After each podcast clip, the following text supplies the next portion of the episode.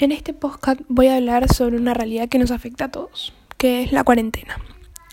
Esta situación que estamos viviendo yo la comparo con el mito de la caverna planteado por Platón, ya que en este mito se narra cómo unas personas nunca vieron la luz del sol por estar encerrados en una cueva. Algo parecido a lo que está pasando ahora, todos en nuestras casas sin poder salir, sabiendo que si salimos estamos perjudicando a todos, no solo a nosotros mismos.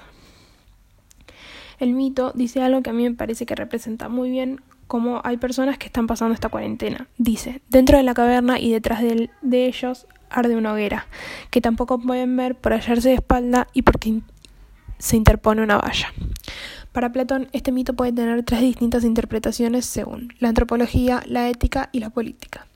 Para Platón, según la antropología, el mito se puede explicar de la siguiente forma. El prisionero toma por real el mundo de la sombra. Yo esto lo veo en algunas personas que creen que la realidad que están viviendo ahora va a ser la realidad que van a vivir de ahora en más. Por otro lado, dice cómo se puede explicar este mito en la ética y la política. Es que el prisionero tiene que ser liberado a la fuerza. Como dije anteriormente, para la antropología, para esto también encuentro a personas que creen que para que nos dejen salir a la calle hay que salir sin importar lo que pase. Así como se puede relacionar con algo que dice Platón, también se pueden decir cosas relacionadas a Aristóteles.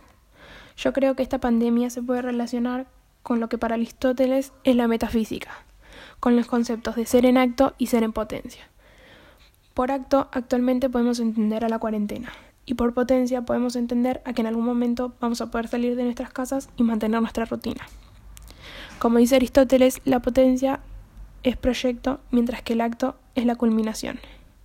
Por este motivo digo que el acto es quedarnos en casa y la culminación es que se termine esta pandemia.